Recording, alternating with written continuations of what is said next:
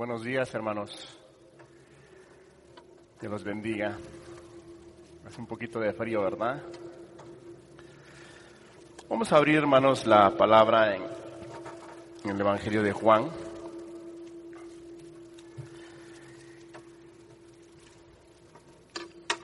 En el Evangelio de Juan, capítulo 2.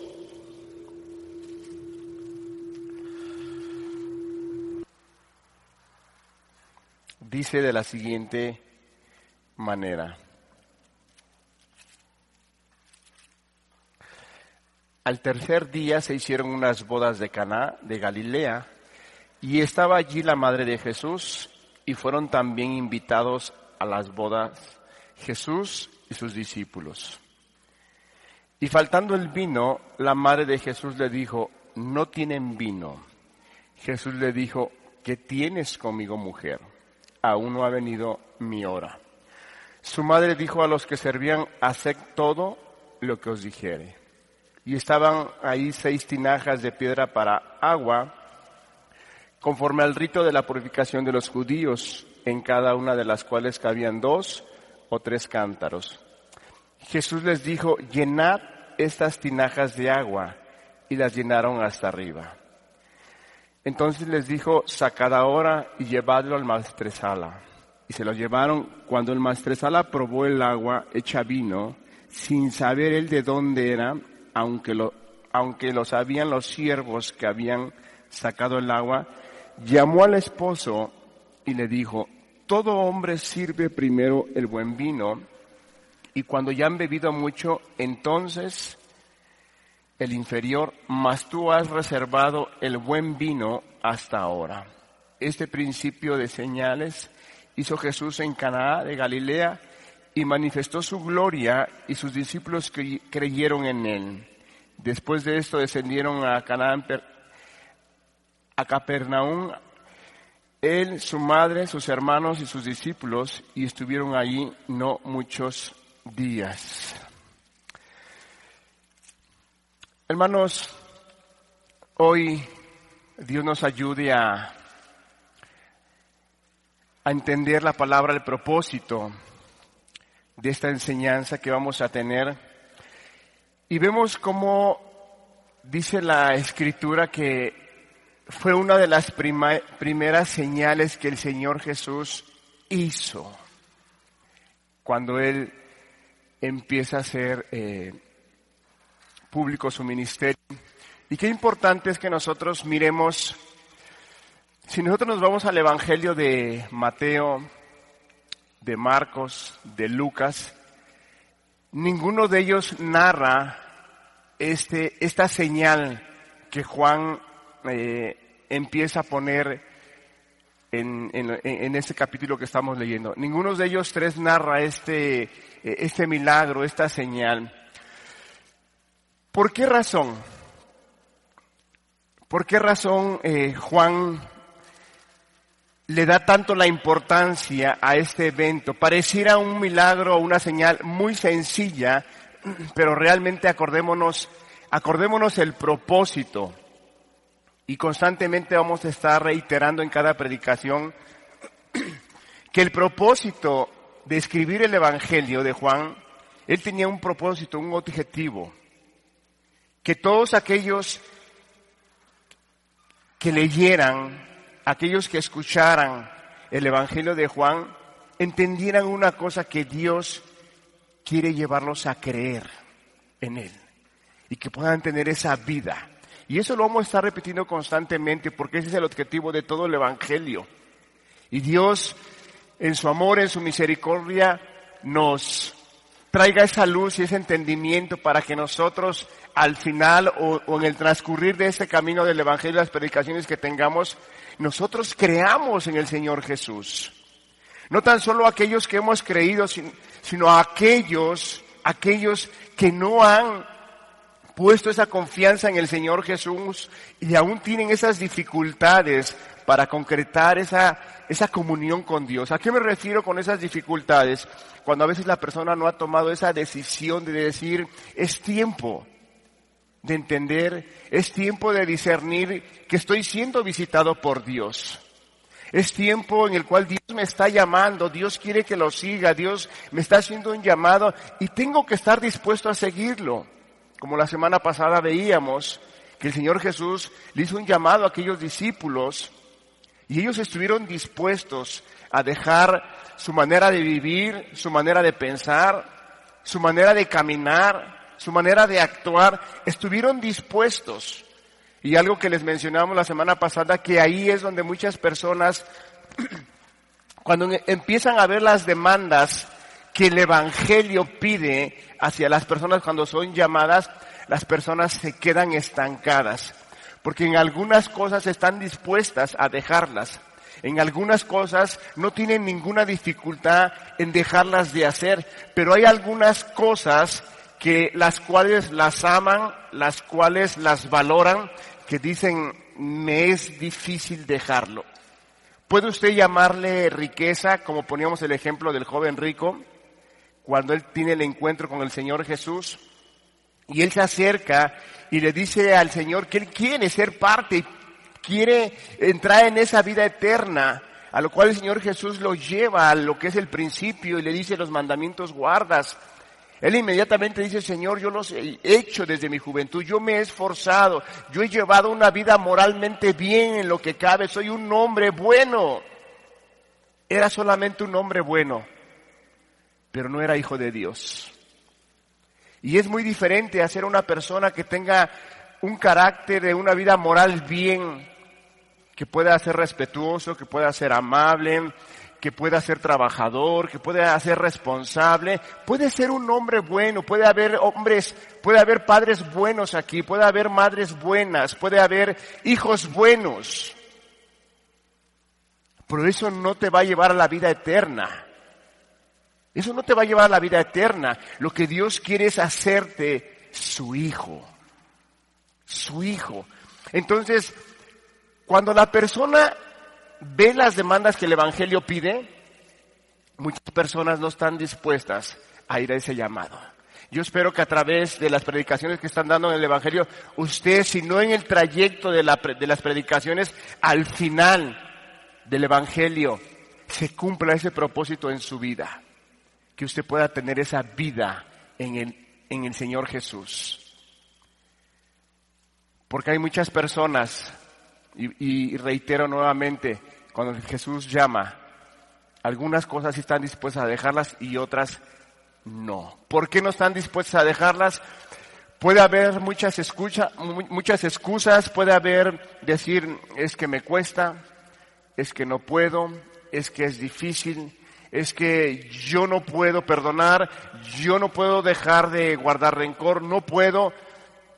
No, no es que no puedas, es que no quieres, no está dispuesta la persona a seguir al Señor Jesús.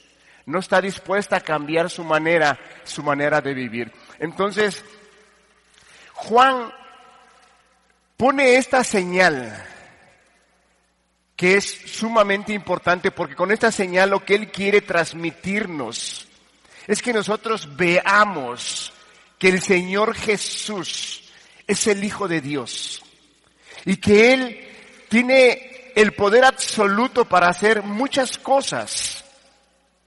Si nosotros leemos, si nosotros leemos detenidamente estos versículos, podemos leerlos, pero si no nos detenemos a analizar algunas cosas que son sumamente importantes, no somos bendecidos por las palabras que, que el apóstol Juan eh, escribió en esta porción de las escrituras. Te mencionaba yo que Mateo, Marcos, Lucas no se menciona este evento, no se menciona esta señal, este milagro. No está anotado. Juan, con el propósito de cada uno de nosotros creyésemos que Jesús es el Hijo de Dios y tengamos vida eterna, Él pone esta señal, pone este milagro. ¿Qué nos quiere enseñar? ¿Qué nos quiere mostrar? Vamos a leer un poco más detenidamente y que Dios nos, nos ayude. Vamos a leer el versículo 1. Dice, al tercer día se hicieron unas bodas de Caná, de Galilea, y estaba allí la madre de Jesús. Y fueron también invitados a las bodas Jesús y sus discípulos. Y faltando el vino, la madre de Jesús le dijo, no tienen vino. Jesús le dijo, ¿qué tienes conmigo mujer? Aún no ha venido mi hora. En esta porción de la palabra donde el Señor Jesús le contesta de esa manera a su madre, pareciera que es una falta de respeto hacia su madre. No, realmente en otras traducciones lo que el Señor Jesús le está dando a entender a su madre, le está diciendo, o sea, ¿qué tenemos que ver tú y yo en esta situación que ellos están viviendo? O sea, aún no ha llegado el momento, no ha llegado el tiempo en el cual eh, yo eh, eh, haga las cosas que tenga yo que hacer. Mas, sin embargo, el Señor Jesús ya había llamado a sus discípulos a ese llamado.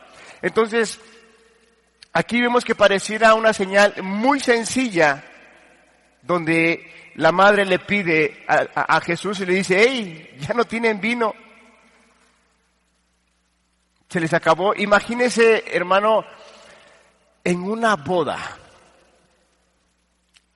el responsable de, que no faltara absolutamente nada era el novio. Por eso vemos más adelante cuando, que cuando el vino, el Señor Jesús le dice que lleve y pruebe el vino, cuando lo prueba el vino el maestresala dice, oye, y va con el esposo y dice, ¿por qué has resguardado este vino? Se supone que primero se da el vino mejor y luego se da el inferior, el que tiene menos sazón. El novio era responsable de que no faltara absolutamente nada en la fiesta. Él se encargaba que no faltara el banquete, que no faltara el vino, que no faltaran las cosas que se iban a, dar, a, a compartir en ese momento. Imagínese, hermano, en una boda que usted sea el novio. En ese momento quizá el novio o, aquellos que están a cargo del banquete van a hacer muchas cosas, van a estar nerviosos, van a estar preocupados, van a estar angustiados. Imagínese esa situación que estaban, que estaban viviendo esta, estos novios, esta boda que se estaba celebrando. Lo cual la madre de Jesús le dice, hey Jesús, no hay vino. Y yo no creo que le estuviera diciendo de una manera solamente, ¿sabes qué? No hay ahora, ¿qué va a suceder? No. Ella sabía, porque desde un inicio, cuando el Señor Jesús estaba en el vientre de, de ella y al nacer, ella tenía el entendimiento y la claridad de que Él era el prometido, que él era el Mesías, que él era el Salvador de Israel y que él había sido enviado para traer las buenas nuevas al pueblo y traer la salvación. Ella tenía esa visión, ese entendimiento. Por eso es que ella se le acerca y le dice, ¿qué vamos a hacer? A lo cual el Señor Jesús le dice, o sea, ¿qué tenemos que ver tú y yo en esta situación? En pocas palabras le está diciendo, ¿sabes qué? Pareciera que le dijera, esa es una complicación de ellos no midieron bien su responsabilidad, no hicieron las cosas como las tuvieron que hacer. ¿Qué tenemos que ver tú y yo en esta situación? Más sin embargo, viene una palabra muy clave que voy a estar repitiendo constantemente porque para mí es la parte principal del mensaje que quiero transmitir. Dice el versículo 5, su madre dijo a los que servían, haced todo lo que os dijere. Lo que la madre de Jesús, al ver cómo el Señor Jesús le contesta, ella tiene una claridad y dice, ok, yo entiendo, tengo esa claridad que tú tienes la dirección, sé que desde tu niñez has tenido un crecimiento, una madurez, te has desarrollado en sabiduría, en entendimiento, en muchas cosas. Entonces, ella dice una parte muy importante, haced lo que Él os dijere. Es una parte muy importante, hermanos. Es cuando las cosas empiezan a funcionar. Es cuando las cosas empiezan a suceder. Es cuando las cosas, el poder de Dios viene a la vida de las personas. Es cuando la gracia de Dios viene al corazón de las personas. Cuando la persona empieza a hacer lo que el Señor Jesús dice. No cuando, no lo que la persona piensa o lo que la persona cree, porque usted como yo podemos tener muchas creencias acerca del Evangelio, Usted y yo podemos tener muchos pensamientos de acuerdo eh, eh, o pensamientos no que, que no encajan en la palabra de Dios. Y podemos suponer o podemos creer que está correcta nuestra manera de pensar, pero no es así. Cuando empiezan a suceder las cosas, cuando nosotros hacemos lo que Jesús dice. Entonces las cosas empiezan a salir adelante. También una, una de las palabras que, o uno de los temas que hemos predicado, cuando dice la palabra, a los suyos vino y los suyos no los recibieron, mas los que le recibieron les dio potestad de ser hechos hijos de Dios. La palabra clave ahí es recibieron. Recibieron al Señor Jesús, pero no de esa manera como a veces eh, nos los han enseñado en algún grupo o vemos en algunos grupos que te dicen después de una predicación, la persona nunca se ha acercado al Evangelio y le surge el interés de buscar y se presenta en una reunión quizá como estas y al final de la reunión le hacen una invitación a que acepte a Cristo Jesús y ya la persona le dicen, ¿sabes qué? Tú ya eres salva, tú ya eres hija de Dios y quizá la persona no ha tenido ningún cambio en su vida. Quizá la persona no ha dado ese fruto, como dice la palabra, de arrepentimiento, esos frutos de arrepentimiento y esos frutos de salvación. No se refiere a ese tipo de creer y de recibir al Señor Jesús. Lo hemos dicho que recibir al Señor Jesús es recibir su palabra, recibir su evangelio, recibir la instrucción, recibir los mandamientos que Dios ha dado por medio del evangelio. Eso es recibir la palabra. Y eso es cuando se produce el resultado que nos dice la palabra de Dios. Es cuando viene la gracia de Dios a la vida y entonces empiezan a ver esos frutos, esos cambios en las personas. Yo espero que tengamos clara esa, esa parte de que recibir al Señor Jesús no es hacer una oración mágica. El Evangelio no es mágico, ni Dios es mágico. El Evangelio es tan poderoso, el Evangelio es tan clara, la palabra penetra, penetra hasta lo más profundo del ser del corazón del hombre, que tiene la capacidad de discernir los pensamientos del hombre y limpia y quita la mentira, quita la falsedad y pone la verdad. Ese es el Evangelio. Entonces, voy a estar repitiendo constantemente esta, esta frase que la clave del mensaje que hoy les queremos transmitir es hacer. Hacer lo que el Señor Jesús dice. Si nosotros hacemos una reseña de nuestra vida personal, usted haga una reseña de su vida personal. Y todo el tiempo que usted ha estado escuchando la palabra de Dios, ya sea aquí o sea en algún grupo en el cual usted ha asistido, o a lo mejor va usted a otro grupo, o escucha algunas otras enseñanzas, la clave va a estar en que usted haga lo que el Señor Jesús dice. Por eso la palabra de Dios en el, libro de Santiago dice que, y exhorta a Santiago a la iglesia, diciéndoles que no sean oidores olvidadizos, que no sean personas solamente que se dediquen a oír, a oír y a oír, no, sino que más bien tenemos que ser no tan solo oidores, sino también hacedores de la palabra de Dios. Es cuando viene el fruto a, a la vida de la persona y entonces suceden las cosas.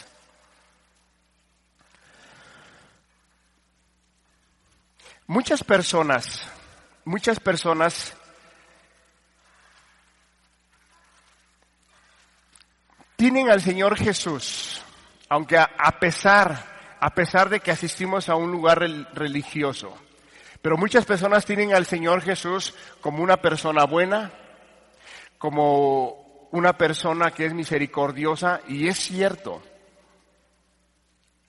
A Jesús lo tienen como una persona muy importante, es cierto, es muy importante, pero tienen muy poca claridad de realmente qué es lo que vino a hacer Jesús a este mundo. El Señor Jesús no vino solamente para que lo viéramos como un buen hombre, no vino para que lo viéramos como un hombre muy sabio y lo veamos un hombre que le dio dirección a unos discípulos y levantó a muchos discípulos, no. El Evangelio de Juan nos enseña que el Señor Jesús es más que eso, que Él vino a transformar el mundo entero. Él vino a transformar el corazón de los hombres. Sí, el Señor Jesús tiene la capacidad, el poder absoluto de cambiar el corazón de los hombres. ¿Cuántos de los que estamos aquí presentes, hermanos, vivíamos años en nuestros pecados, en nuestras maldades, y no podíamos dejar el pecado? No podíamos, porque éramos esclavos al pecado. Pero cuando venimos a Cristo, cuando Cristo nos, nos permitió creer y nos concede creer en Él, entonces hay un cambio radical en las vidas de los corazones. Y ahora puedes perdonar, ahora puedes amar, ahora puedes servir a Dios, ahora puedes vivir en esa libertad, ahora puedes ser feliz. Porque solamente Dios es el que hace las cosas. Solamente Él tiene la capacidad de hacerlo. Pareciera un milagro muy sencillo el que estamos leyendo, pero lo, que, lo que Juan está llevando a entender a las personas y nos quiere transmitir es que nosotros nos demos cuenta que el Señor Jesús con algo tan sencillo está mostrando que Él tiene el poder absoluto de cambiar las cosas. Él tiene el poder para cambiar las cosas.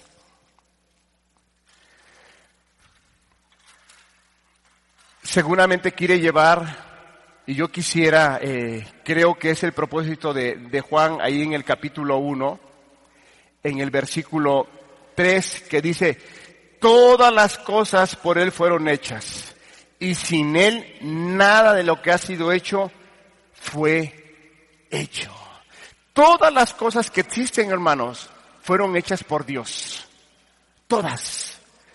Y, y, y, nada de lo que ha sido hecho, no ha sido nada hecho, porque Él todas, todas, Él las ha hecho, todas. Y este, esta señal tan sencilla, cuando Él transforma el agua en vino, pareciera una señal muy sencilla. Pero a ver, hermano, por muy sencillo que sea, ¿quién de nosotros puede hacer eso? ¿Quién? A lo mejor puedes ver videos donde hay charlatanes que, que te mueven el vino y te dicen, mira, observa, era agua y ya se convirtió en vino. ¿Quién ha visto esos videos? ¿No? Ok. Bueno, si no lo has visto, hay charlatanes que te agarran la botella y dicen, mire, observa el poder de Dios y mira la unción del poderoso. Y se convierte en vino. Y la gente está, ah, wow. Sí, ese hombre tiene el poder de Dios. No, Dios no obra de esa manera. La señal que parecía una señal muy sencilla, pero realmente el hombre no la puede hacer. Y con esa señal que, Juan le está transmitiendo a las personas y a nosotros mismos, es que nosotros entendamos que Dios tiene la capacidad de transformar las cosas. Él tiene la capacidad de transformar las cosas. Y es donde dice la palabra que lo que para el hombre es imposible, para él todo es posible. Todo es posible. No hay absolutamente nada que a Dios se le complique. Recordamos el pasaje cuando tiene, cuando Dios tiene esa, esa plática con, con, con Abraham y Dios le dice, ¿habrá algo difícil para mí? Nada, Señor. No hay nada. Entonces, lo que Juan está transmitiendo y quiere transmitirnos esa verdad que nosotros miremos que en algo tan sencillo que pareciera tan sencillo, Jesús puede hacer esas cosas. Y él, y él, paso a paso, a través del Evangelio, nos va a ir llevando cómo realmente y nos va a ir llevando a comprobar, a que nosotros comprobemos que realmente Él es el Hijo de Dios. Porque muchas personas, no tan solo el pueblo de Israel tenía esa dificultad en reconocer que Él es el Hijo de Dios y que Él es el que vino a salvar el mundo y que Él es el Mesías. No tan solo ellos tenían esa dificultad, sino al día de hoy puede haber personas en medio de nosotros que tienen esa dificultad en creer que Él es el Mesías, que Él es el Salvador del mundo y que Él quiere salvarte y que Él quiere perdonarte. ¿Puedes tener esa dificultad? ¿Cuántas de las personas que se acercan al Señor Jesús dicen es que yo no sé si me pueda perdonar? Yo no sé si eh, eh, Él tenga buenos propósitos para mí. Sí, Él tiene propósitos para tu vida. El hecho de que estés aquí o en algún otro lugar que tú escuches la palabra de Dios no es casualidad. Es que Dios tiene un propósito para ti. Dios tiene un llamado para ti. Dios no es un Dios que, que cuando naciste empezó y dijo, eh, eh, ahora qué voy a hacer con Juan, ahora qué voy a hacer con Guadalupe, ahora qué voy a hacer con Rosario. No. Dice Jeremías, ¿qué dice Jeremías? Antes de que nacieras, te di por profeta a las naciones. Antes. Es que Dios tiene un propósito. Desde antes que tú nacieras, Dios tiene un propósito para con tu vida. Pero sí o no, a veces nos cuesta creer eso. A veces nos cuesta entender eso, de que Dios, desde antes que naciéramos, Él ya tenía un plan con nosotros. Y podemos decir, no, pues es que la vida me ha tratado muy mal, es que nadie me quiere, es que nadie me pone atención, es que yo valgo un cero. No. Esos son pensamientos que el diablo viene a tu mente y te muestra y te dice, eh, no vales, eh, eh, no tienes un valor, nadie te quiere. No. ¿Sabes qué valor tienes tú ante los ojos de Dios? Tienes un valor impresionante. Que no fue suficiente todo el oro y toda la plata que existe en este planeta Tierra para, para comprar tu vida. Tanto valor tienes que Dios tuvo que mandar a su Hijo a dar su vida por ti. Es un valor enorme. ¿Y sabes por qué? Dice la palabra, porque fuiste de gran estima para Él. Eres de gran estima para Él. Él te ha amado, dice, con amor eterno. Pero a veces nosotros decimos, es que yo no creo. Yo no creo que el Señor Jesús tenga un, un propósito para conmigo. No, Dios sí lo tiene. Y Dios te llama. Te dice, sígueme. Pero debes de seguirlo conforme a lo que Él ha establecido en su palabra. Debes de seguirlo como Él ha establecido en su palabra, no conforme quizá hemos aprendido en algún grupo o hemos aprendido porque alguien nos ha dicho, esto es seguir a Jesús. No, usted vaya a la palabra y vea, y vea usted qué es seguir a Jesús. seguir a Jesús no es cambiar una vida moralmente más o menos. No, seguir a Jesús es voy de este lado voy caminando y doy un giro de 180 grados y me pongo en la voluntad de Dios. En pocas palabras lo que Jesús dijo, dice cuando él empezó a predicar el Evangelio, dijo arrepentíos y creer en el Evangelio.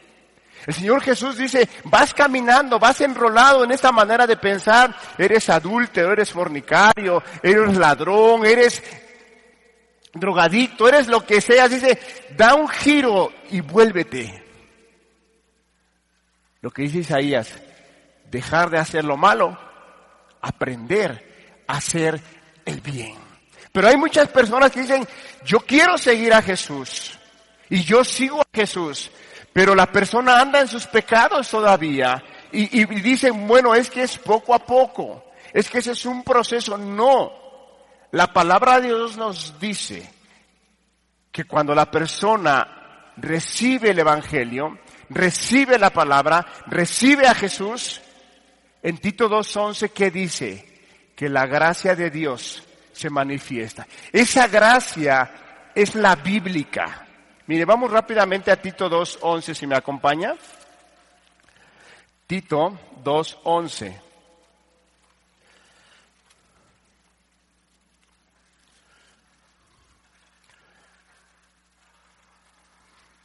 y 12 vamos a leer. Dice, porque la gracia de Dios se ha manifestado para salvación a todos los hombres.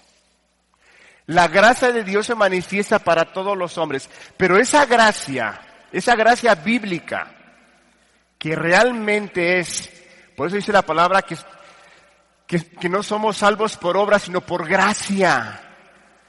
Nosotros no tenemos nada que hacer para obtener la salvación de nuestra alma y tampoco tenemos que hacer nada para dejar de pecar. Dios deposita la gracia, el poder en tu vida y esa gracia te impulsa lo que dice acá. Esa gracia, ¿qué, qué, hace? Enseñándonos que renunciando a la impiedad y a los deseos mundanos, vivamos en este siglo sobria, justa y piadosamente. Dos cosas, dos aspectos muy importantes te menciona este pasaje, que la gracia produce en el corazón de las personas cuando reciben a Jesús, cuando reciben la palabra. Dice que enseña a la persona a renunciar a la impiedad y a los deseos mundanos. Sí, hermano, esa gracia así se manifiesta. Llega el momento cuando tú recibes esa salvación, esa es una característica, son características de realmente estar siguiendo al Señor Jesús. Que hay una renuncia uno a la impiedad y a los deseos mundanos. ¿Van a venir deseos? Sí los vas a tener, porque somos humanos. Van a venir deseos como el deseo de una persona que, imagínate una persona que, que Dios la sacó del alcohol del, del alcohol, de la borrachera. Imagínate un, un abril, un mayo, donde hace mucho calor, y ves una cerveza y ves un agua. Quien fue borracho, ¿qué crees que se le va a antojar? Si el hermano está bien firme en la palabra, va a decir, tengo la gracia. Pero puede venir el deseo y acordarse cuando se echaba la caguama bien fría, bien elodia, como le llamaba uno a veces, ¿no? Pero es un deseo que te va a venir nada más. Pero como tienes la gracia de Dios, vas a rechazar ese deseo. Lo rechazas, dices, no, ese era antes. He aquí las cosas viejas pasaron. No, antes era yo esclavo de ese pecado y, quizás si eres temeroso de Dios vas a decir, Señor, guárdame. No quiero volver a ofenderte, no quiero volver a transgredir tu palabra. Guárdame, Señor. Y rechazas esos deseos mundanos. Aquel que fue rescatado de la pornografía y de repente agarra el teléfono, está sentado en la computadora y se le aparece una imagen ahí, te puede venir la tentación, el deseo, pero como está la gracia de Dios en tu vida, te va a impulsar a desechar esos deseos. Esa es la gracia bíblica. Eso es seguir, si así podemos hacer una, eh, una conclusión, ¿qué es seguir al Señor Jesús? Es eso. Que nos enseña, dice que la gracia de Dios nos enseña a renunciar a la impiedad y a los deseos mundanos y vivamos en este siglo sobria, justa y piadosamente. Esa es la vida del cristiano. Entonces, eso es seguir al Señor Jesús. Eso es lo que el Señor Jesús realmente quiere. Dios, por medio de su Hijo Jesús, quiere traer salvación al hombre. Aquí lo que el Señor Jesús hizo, hizo un milagro. Pero no como para decir, hey, yo soy el Mesías, yo voy a hacer los milagros. No. Lo que Él quiere transmitir es que se den cuenta que en algo tan sencillo que convierte el agua en vino, la gente pueda darse cuenta que Él puede cambiar lo natural en cosas sobrenaturales. Puede hacerlo. No hay ninguna dificultad para Él. ¿Cuándo suceden las cosas? Dice el versículo 6. El 5. Su madre dijo a los que servían, haced todo lo que os dijere. Y estaban allí seis tinajas de, pie, de piedra para agua, conforme al rito de la purificación de los judíos, en cada una de las cuales cabían dos o tres cántaros. Hermanos, de aquí podemos sacar muchas, mucha, muchos puntos que nos pueden ayudar y bendecir. Imagínese en una boda, nos deja ver que esta boda fue muy bendecida, muy bendecida. ¿Por qué razón? Porque invitaron al Señor Jesús y a su comitiva a sus discípulos. A pesar que en aquellos, seguramente en esa boda había hombres muy importantes, había hombres muy, eh, eh, muy importantes eh, de acuerdo al ambiente que se movían. Y el Señor Jesús fue invitado. Podemos ver ahí algunos puntos que nos puedan bendecir y decir, ok, qué importante es entonces cuando cuando se va a hacer una boda, invitar al Señor Jesús. Que Él sea parte de esa boda. Que Él ponga el sustento, que Él ponga el, eh, eh, eh, que Él sea el fundamento, que Él sea la clave en ese matrimonio. Fíjate que al estar estudiando este, este, este mensaje, realmente yo no he escuchado que en alguna boda se toque estos, este tema como ejemplo. Y realmente qué importante es invitar al Señor Jesús cuando usted se case. Joven, cuando ustedes se casen, inviten al Señor Jesús. De verdad que Dios va a bendecir abundantemente tu matrimonio. Así como Dios, como el Señor Jesús bendijo, bendijo esa boda con, con una acción, con una señal que Él hizo. Y qué señal, hermano. Y no tan solo era una señal para decir, eh, vean, yo soy Jesús, yo soy el Mesías, y de aquí en adelante van a haber muchos milagros. No, él no quería que la gente viera y que tuviera en su corazón los milagros, sino que él viera, que la gente viera que él tiene la capacidad de cambiar el corazón de los hombres. Sí, usted que está usted acá, Jesús tiene la capacidad para cambiar su corazón. Para Él no es nada imposible. No es nada imposible cambiar el corazón de cada uno de los que estamos aquí presentes si no ha usted atendido al llamado del Señor Jesús. Se mencionan ahí unas tinajas donde el Señor Jesús dice, llénalas. ¿Qué representaban esas tinajas? Dice que era de acuerdo al rito de la purificación. Eran, como era una, era una boda, una ceremonia, era una fiesta, eh, los judíos, los fariseos tenían por costumbre lavarse las manos, eran muy estrictos en esa situación. Ustedes recordarán ese evento que hubo cuando los discípulos, hubo una discusión con ellos, que los, que los fariseos acusaron eh, a los discípulos con Jesús, le dijeron, ¿por qué tus discípulos no se lavan las manos? A lo cual el Señor Jesús les da una enseñanza y les dice, a ver, ubícate. O sea, no hace daño lo que entra a la boca. No hace daño, sino hace daño lo que sale dentro del corazón del hombre. Hace daño. O sea, ellos tenían tantos ritos, tantas costumbres que les daban más valor a las cosas superficiales que a las cosas del corazón. A lo cual el Señor Jesús le dice, no, todo lo que entra Dice, se va a la, letrina, es desechado, pero más bien lo que hace daño es lo que sale del corazón del hombre. Podemos ver quizá que puede haber personas que por, por su conciencia, porque ellos creen que está mal, muchas personas dicen, yo no como la carne de puerco. ¿Por qué no la comes? Bueno, porque es, es, un, es un animal inmundo que dice el Antiguo Testamento. Ok, es su manera de creer, está bien, es correcta. Cada quien es libre. Pero esa misma persona lo escuchas decir cosas, ya sean groserías o ya sea que, que en algún pecado, y les pregunta, dice, oye, pero si tú ves mal esto, ¿por qué aquello no lo ves mal? Bueno, es que ahí sí no se puede, ahí está difícil, ahí está complicado.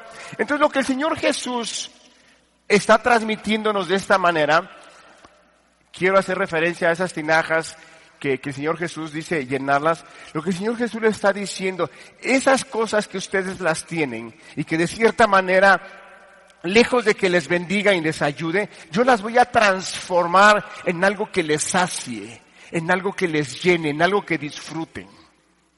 Y realmente el Señor Jesús vino a cambiar muchas cosas. Por eso le decía yo que el Señor Jesús no tan solo es un hombre muy sabio, no tan solo es un hombre que vino a, a hacer una revolución en sus tiempos, no.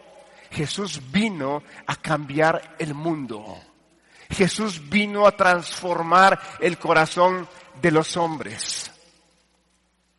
Él vino a transformar el corazón de los hombres. Él no vino no solamente a dar como que una, una, una podadita en el corazón de los hombres. ¿A qué me refiero con una podadita? Es como cuando nosotros vemos, si volteamos de aquel lado, hermanos, nuestros árboles que tenemos aquí en el formativo ya tienen demasiadas hojas. ¿Y qué pasaría si contratamos a un jardinero y le decimos, por ahí denles una arregladita a los árboles? Quizá les va a dar forma, les dará una forma de patito, una forma de, eh, muchas formas. Y los vamos a ver después de haberles cortado las ramas, los vamos a ver muy bonitos. Pero ¿qué va a pasar a los seis meses otra vez? Va a crecer otra vez. Cuando me refiero a una podadita, que el Señor Jesús no vino a dar una podadita al corazón de los hombres, el Señor Jesús no vino solamente a quitar ciertas cosas, no, Él vino a traer, como dice Ezequiel, y os daré un corazón nuevo. Porque el corazón que tiene el hombre, ¿qué dice? Es corazón de piedra. ¿Y qué te da a entender que el hombre tiene un corazón de piedra? Que no siente, que le da igual. El padre de familia puede irse de borracho y, y no siente en su corazón que su esposa lo está esperando, que sus hijos lo están esperando, que quieren convivir con ellos. No siente porque tiene un corazón de piedra. Mas cuando Dios viene y pone un corazón de carne, entonces el hombre empieza a preocuparse. Dice, no, es que ahora tengo que amar a mi esposa, ahora tengo que amar a mis hijos. ¿Por qué?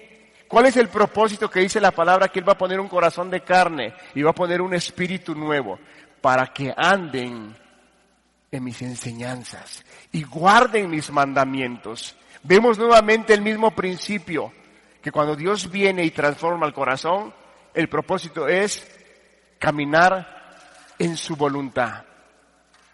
Caminar en su voluntad, hermanos. Después de que no había nada de vino, después empezó a rebosar.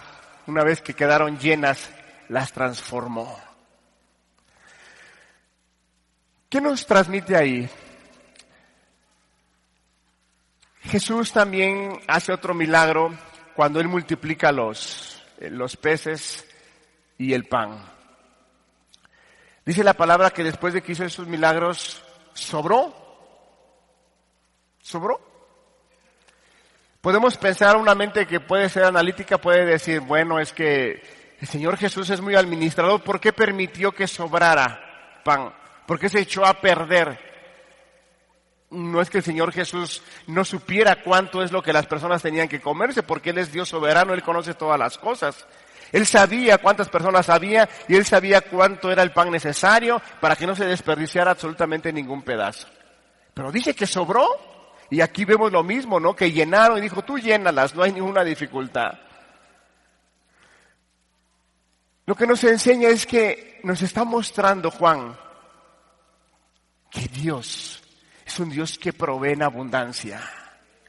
Un Dios que no te va a dar poco a poquito. Un hombre, imagínate, aquí el maestresala cuando le llevaron el vino y lo probó, y le dijo, hey novio, ven para acá, al esposo, ven. A ver, ¿por qué has guardado este vino? Se supone que de acuerdo a nuestra tradición, nuestra costumbre, el vino mejor se debe de dar. Y después el inferior, el que tiene menos sazón. Y tú has hecho lo contrario.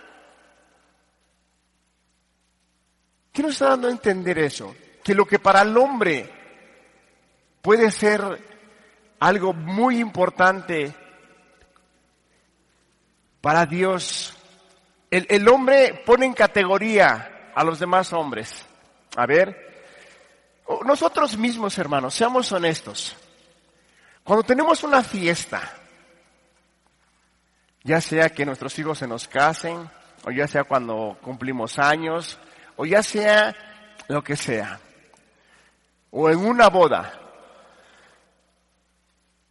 Ve que en las bodas ponen una mesa, ¿cómo se llama?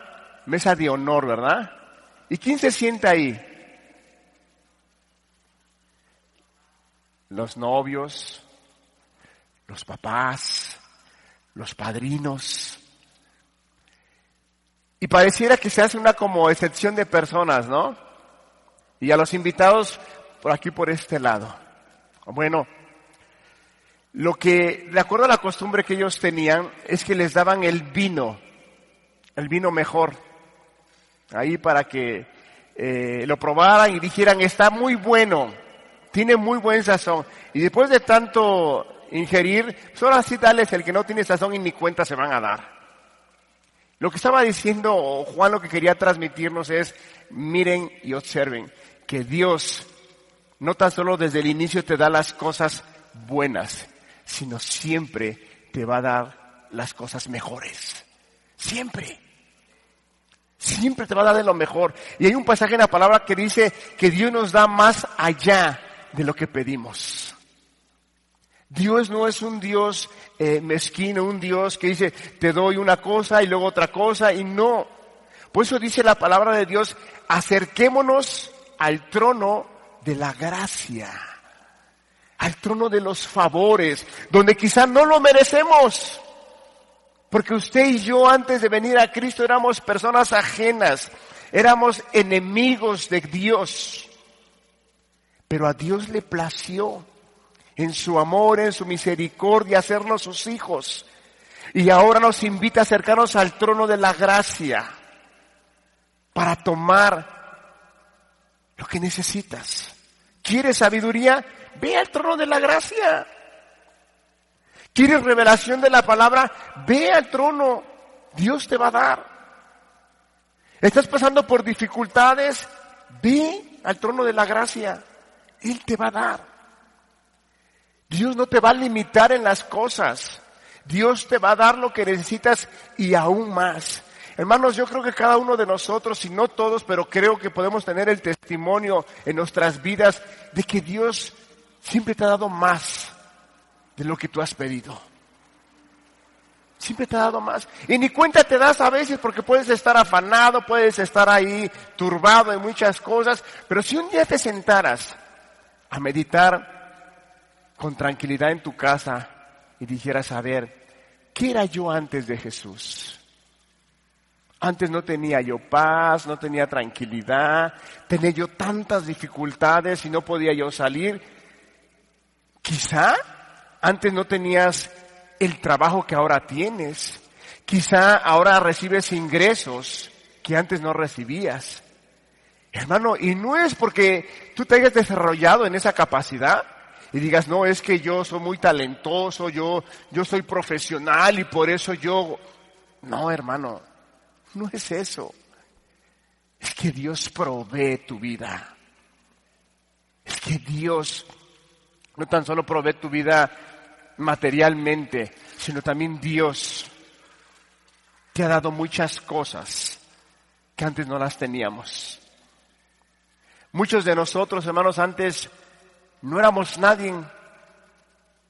Al día de hoy, puede ser como, dice la palabra, que Dios nos hace sentar en su pueblo con los príncipes de su pueblo. Antes no éramos nadie, y ahora puedes platicar con hermanos, puedes platicar con hermanas, y dices, wow, Dios, ¿dónde me ha puesto? Cuando tú valoras la familia que Dios te ha dado, hermanos, realmente te das cuenta que Dios te hace sentar con los príncipes de su pueblo. Sí, tu hermano es un príncipe. Tu hermano para ti es un príncipe y usted para su hermano es un príncipe de su pueblo. Hermano, yo cuán bendecido estoy cuando estoy con en medio de mis hermanos. Hermanos, que Dios les ha dado mucha sabiduría, mucho entendimiento, mucho conocimiento. Y cuando tú, cuando yo estoy en medio de ellos, digo, wow. Echo atrás mi, mi, mi, mi mente hace 25 años y digo, Dios, de verdad, qué bueno eres. Nos ha dado más de lo que nosotros hemos pedido. Así es que hermano, ¿dónde, cuál es la clave para que las cosas sucedan? Que hagamos lo que Él dice. Hagamos lo que Él dice. De verdad. Seas una persona que hayas creído ya en el Evangelio y estás caminando con Él. ¿Quieres ver tu vida crecer? Haz lo que Él te dice. ¿Tienes una dificultad en tu matrimonio y no sabes cómo salir? Estás, como dice la palabra, cuando el Señor Jesús da el sermón del monte en el capítulo 7 al final, que vendrán dificultades, vendrán problemas. Hermanos, ¿quién no tiene problemas en esta vida? Y no quiere decir que una vez que te conviertas, y aunque tu esposa sea cristiana y tú seas cristiano, no va a haber dificultades. Las va a haber. La gran diferencia es que Dios va a sustentar tu vida. Porque quien te va a gobernar es la palabra de Dios. Vendrán ríos, vendrán vientos y soplarán contra ti, pero no te van a derribar, porque tienes el fundamento, tienes la palabra. ¿Quiénes son derribados? Son aquellos que no están fundamentados en la palabra. Entonces, hermanos, la clave está en seguir y hacer lo que el Señor Jesús dice. El Señor Jesús te está diciendo que hagas alguna cosa en tu vida, como cristianos a lo mejor estamos batallando unas cosas en nuestras vidas y Dios está hablando a tu vida, hazlo. Confía en Él, no tengas duda. Él tiene buenos propósitos para contigo. Él quiere bendecirte, Él quiere que tu vida sea más bendecida, Él quiere que tu vida produzca más fruto aquellas personas que no han tomado esa decisión de amar y seguir a Dios, o aquellas personas que dirían, bueno, es que entonces la gracia no ha venido a mi vida porque yo no he renunciado al pecado, no he renunciado a mi manera de vivir que antes vivía yo, sino que al día de hoy continúo. A lo mejor he dejado algunos pecados, a lo mejor de los 30 que practicaba yo, he dejado 28, 29 pecados, pero hay uno que me cuesta. Bueno, con ese uno no puede venir la salvación a tu vida. Porque el Señor Jesús demanda y dice que es necesario cambiar de manera de vivir.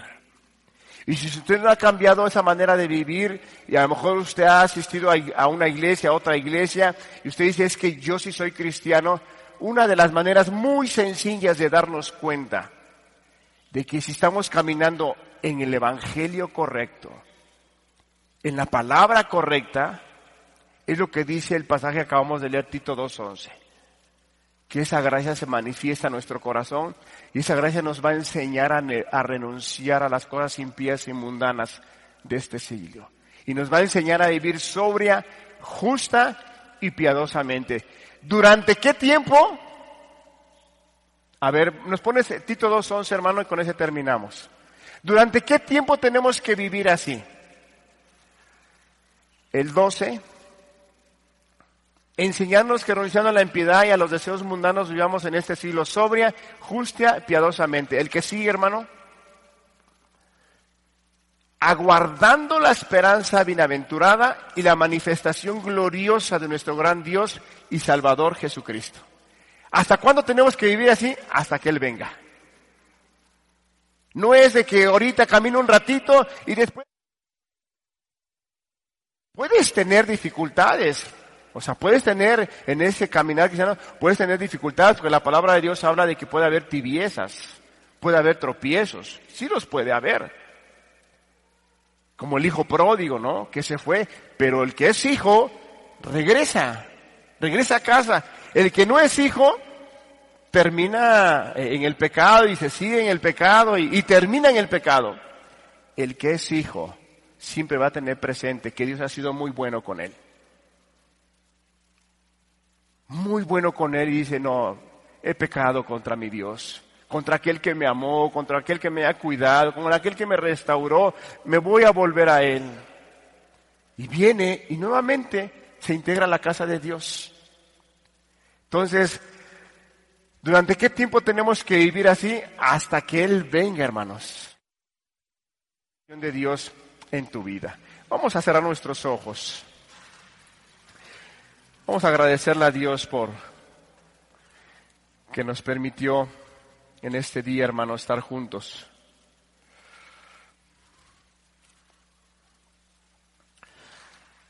Padre, gracias. Gracias por este día, gracias por cada una de las personas que tú has traído.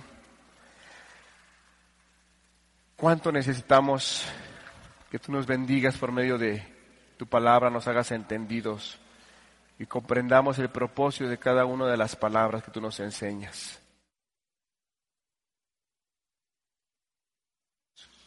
Amén.